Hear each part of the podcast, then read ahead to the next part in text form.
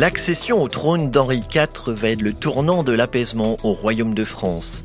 En 1598, avec l'édit de Nantes, s'ouvre une période de coexistence pour les catholiques et les protestants. Avec cet édit royal, le long chapitre de guerre civile se referme et s'ouvre alors une période de reconstruction pour une France ruinée et fracturée.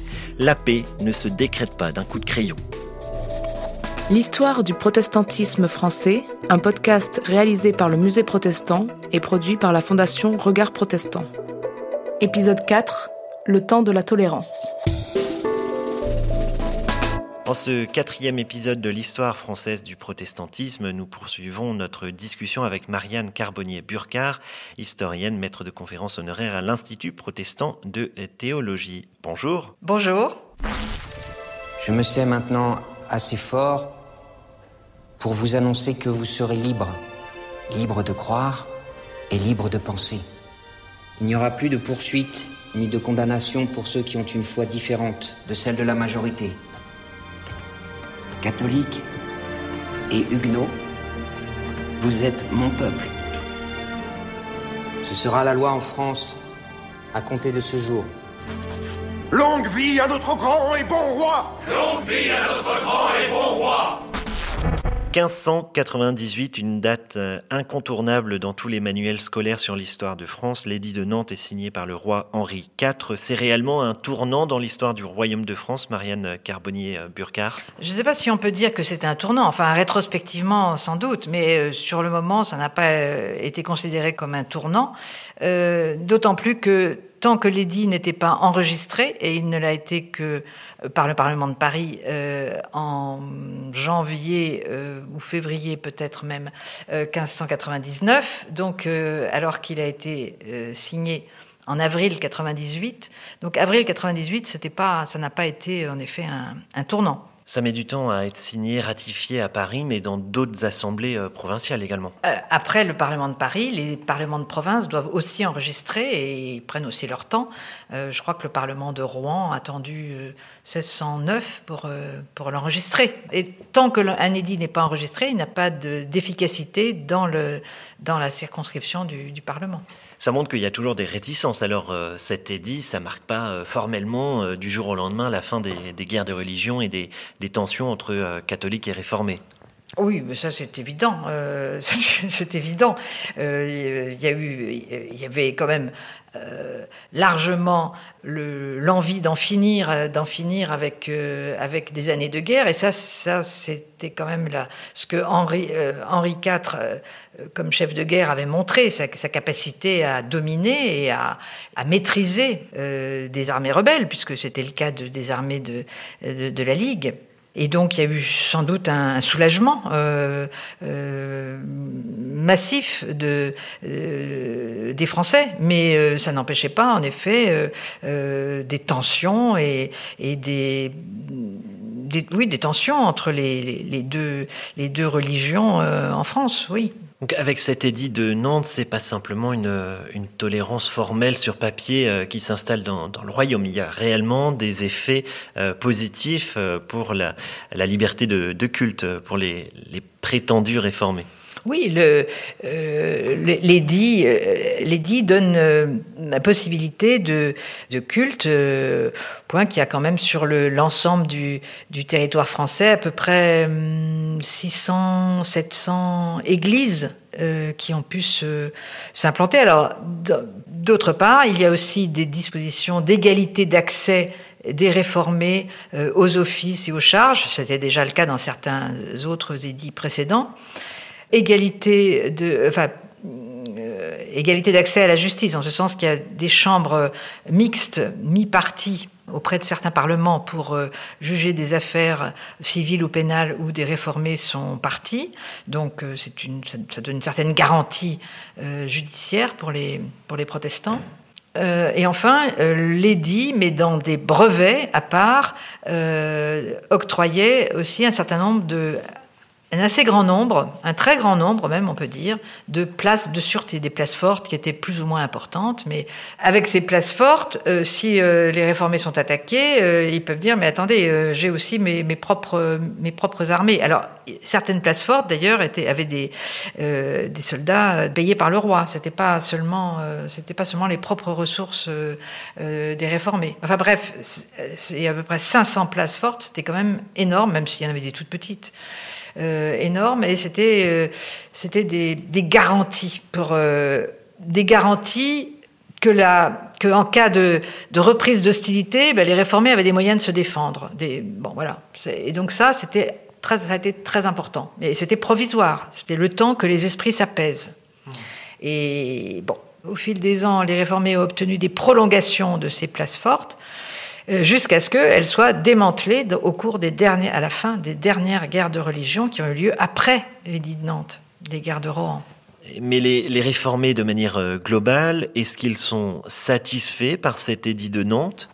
Ah non, les protestants, beaucoup ont trouvé que, que cet édit n'était pas satisfaisant, qu'il était insuffisant. L'édit proclamait une liberté de conscience, ce n'est pas dans ces termes que c'est dit, mais enfin c'est assez clair, la liberté de conscience et une liberté de culte limitée. Euh, limité au lieu où euh, le culte était célébré euh, dans l'année de référence 1577, enfin il y a plusieurs années de référence, parfois dans des, des, lieux improbables parce que les faubourgs, les faubourgs ou les bourgs choisis pour le culte par les commissaires de, de l'édit sont pas toujours, enfin pas toujours les plus favorables pour les pour les protestants. Il faut souvent faire des kilomètres, ou même pour les Parisiens pour les Parisiens, même, euh, même à Charenton, il faut, faut encore y aller. C'est pas tout à fait la porte à côté. Mais, euh, mais euh, oui, globalement, il y a quand même un maillage territorial qui est quand même relativement, relativement important. Mais il est certain aussi que l'édit fige la carte des églises, des églises réformées. Une fois que les commissaires sont passés et on, se sont accordés sur le lieu à, octroyer aux, réformés. Euh, le lieu est fixé et il n'y a pas de possibilité, théoriquement, il n'y a pas de possibilité d'extension euh, ou de modification des, lieux de culte. Donc c'est quand même un handicap euh, pour les réformés, un handicap de croissance. Et d'ailleurs, la, population réformée, elle, reste autour de peut-être autour de 800 000 réformés en France, euh, sous, euh, sous l'édit de Nantes, mais proportionnellement, elle s'affaiblit puisque la, population, euh, la population française est en croissance dans toute cette période. Donc en réalité, le pourcentage des réformés s'affaiblit assez considérablement. Je vous propose une petite pause avec cette lecture du préambule de l'édit de Nantes. Par cet édit perpétuel et irrévocable, disons, déclarons et ordonnons Premièrement, que la mémoire de toutes choses passées d'une part et d'autre, depuis le commencement du mois de mars 1587 jusqu'à notre avènement à la couronne, et durant les autres troubles précédents et à leur occasion d'icieux, demeurera éteinte et assoupie, comme de choses non advenues. Ordonnons que la religion catholique, apostolique et romaine sera remise en tout lieu et endroit de Sétuit, notre royaume et pays. Et pour ne laisser aucune occasion de trouble et différent entre nos sujets, Avons permis et permettons à ceux de la dite religion prétendue réformée vivre et demeurer par toutes les villes et lieux de Sétuit, notre royaume et pays de notre obéissance, sans être enquis, vexés, molestés ni astreints à faire chose pour le fait de la religion contre leur conscience. Dans le texte, euh, cette formule est, récurrente pour désigner les, réformés. C'est la religion prétendue réformée. Euh, c'est un terme qu'on doit percevoir comment euh, un peu méprisant, dévalorisant. Ah, c'est certain que c'est pas, ça n'est pas fait pour, pour faire plaisir, mais ce terme parce que religion réformée, euh, c'est une, appellation euh, qui est interdite. Les pasteurs ne peuvent pas se dire pasteurs de l'Église réformée, mais pasteurs de l'Église prétendue réformée, quand ils signent euh, leurs ouvrages, par exemple.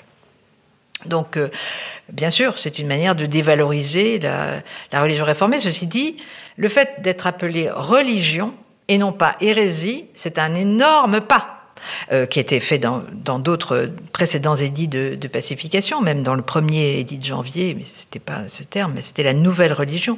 Mais parler de religion et non pas d'hérésie, ben ça change tout parce que le dispositif anti-hérétique ne s'applique pas si on est face à une nouvelle religion ou à une religion prétendue réformée. L'édit de Nantes est aussi l'illustration du pouvoir royal. le roi Henri IV l'impose malgré les oppositions. Henri IV, par cet édit, est-ce qu'il veut marquer son autorité?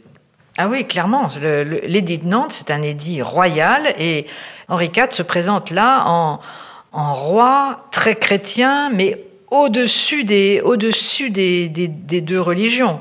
Euh, il est, bien sûr, il est de la religion euh, catholique, apostolique et romaine, mais il se, il se place, il se pose en roi au-dessus des partis. Euh, et, dans le préambule de, de l'édit de Nantes, il dit bien que, euh, en attendant que les réformés, euh, euh, les prétendus réformés reviennent dans la, au sein de la vraie religion catholique, apostolique et romaine, ou de la religion catholique, apostolique et romaine, en attendant, eh bien, il, il octroie un édit qui instaure la paix entre, à l'intérieur du royaume, la paix religieuse à l'intérieur du royaume. Petite question toute bête, pourquoi l'édit de, Nantes, euh, il est signé à Nantes. Oui, l'édit est signé à Nantes parce que euh, euh, Henri est dans la poursuite de ces, de combats pour, pour réduire les villes ligueuses à l'obéissance et il entre dans Nantes en vainqueur de la Ligue et, c'est à Nantes qu'il va signer, qu'il, fait, qu'il impose à la signature euh, les, cet, édit qui a été élaboré euh, à la fois du côté réformé par euh, les réformés ont présenté leur dolé, enfin leur plainte, enfin ceux qu'ils voulaient obtenir et leur plainte, et du côté catholique aussi. Donc il a, ça a été un, travail de, de, de un travail d'écriture à partir de ces, à partir des des précédents de l'édit de Poitiers en particulier, mais aussi des, plaintes pour tenir compte des plaintes des uns ou des autres. Ça démontre le, l'équilibre euh, des forces à, ce moment-là. C'est le, mieux que les réformés comme les catholiques peuvent obtenir finalement pour euh, s'assurer de la paix. Oui, c'est sans doute le, oui, c'est sans doute, on peut dire le point d'équilibre euh, entre deux partis qui sont très inégaux. Donc un parti catholique majoritaire, une, religion catholique majoritaire et une petite minorité réformée. Et cet édit, il a réussi là où les autres ont échoué. Euh, euh, pour quelles raisons euh, Ça tient beaucoup à, la personnalité, au parcours d'Henri IV ben, Ça tient au fait que, en effet, que les premières années d'application de, dans les premières années d'application de l'édit, où il y a eu des commissaires sur le terrain, des commissaires, un, un protestant, un, catholique, deux par deux, euh, sur le terrain. Ils allaient euh, vérifier euh, les lieux d'implantation des nouveaux cultes, puisqu'il y en avait un, il y en avait un certain nombre, les, questions des cimetières. Enfin, il y avait toutes sortes de questions pratiques qui se posaient. Et, donc, il y a eu cette application par des commissaires de l'édit, mais il y en avait eu à la suite de précédents édits déjà, mais là beaucoup plus. Et, et le fait que Henri IV ait quand même duré jusqu'à son assassinat, euh, jusqu'en 1610, euh, ça a quand même permis l'installation euh, de cet édit. Il y aurait eu un changement dynastique plus précoce. il n'est peut-être pas évident que l'édit aurait. Là, il a été mis sur les rails et porté, porté assez loin, quand même, jusque par Henri IV. et aux côtés d'Henri IV, il y avait aussi Sully, et les réformés savaient aussi qu'ils avaient l'oreille de Sully pour, par exemple, le culte à Paris. L'édit de Nantes prévoyait que le culte ne pouvait pas avoir lieu à moins de 20 km euh, à l'extérieur de, de, la ville. Et euh, progressivement, il a pu quand même se rapprocher à Blon, puis Charenton. Et ça, c'est grâce à Sully qui, euh, qui, a, qui a accepté ces, ces petites dérogations à cette période, donc géographiquement, où est-ce que se situent les, les réformés? Sous l'édit de Nantes, c'est toujours le, fameux croissant huguenot qui est, est la zone d'implantation majeure des, des réformés. Donc Dauphiné, Vivarais, Cévennes-Languedoc, Haute et Basse-Guyenne, Saintonge, Poitou et Normandie, plus Paris. Qui est quand même à Paris, il y a quand même aussi une, une forte communauté réformée. Et avec cet édit de Nantes, justement, ils ont l'interdiction d'étendre ces territoires. Oui, l'édit de Nantes fige l'implantation des églises, des églises réformées. Alors, il y a eu une il y a eu un peu des, il y a eu des, dérogations qui ont été, euh, dérogations qui n'ont pas toujours été, euh, euh, qui n'ont pas toujours été formelles, mais avec des, des annexes dans certaines églises, euh, euh, église au sens de assemblée, hein, euh, de communauté, le lieu de culte était vraiment mal placé et donc, et donc il y a eu des lieux qui ne pouvaient pas avoir le statut de église, puisque les églises étaient en nombre fixe et en lieu fixe, pas le statut d'église, mais de annexe. C'était toujours la même église, mais dans des lieux annexes. Et donc il y a eu cette possibilité un peu dérogatoire, mais euh, encore une fois qui sera contestée euh, très vite. Les, annexes vont être supprimées euh, sous le règne de Louis XIV. voilà, donc c'était une manière de sortir un peu de ce, carcan imposé par, par l'édit de Nantes, que les réformés ont imaginé, mais bon, précaire, précaire. L'histoire du protestantisme français.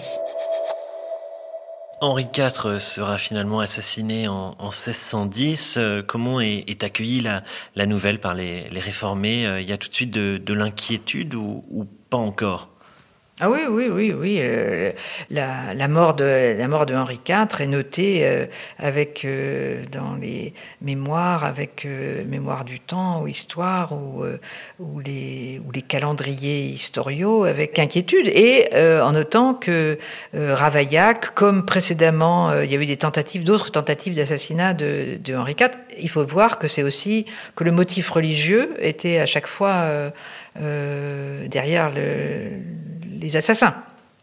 Donc les réformés notent que oui, ça, euh, voilà, ce sont, les assassins sont euh, le bras armé de, euh, du clergé catholique. Oui, du vivant de Henri IV, tout, pouvait se, passer au mieux, parce que même s'il était catholique, il y avait toujours une, une sympathie, une empathie entre, entre Henri IV et et les protestants.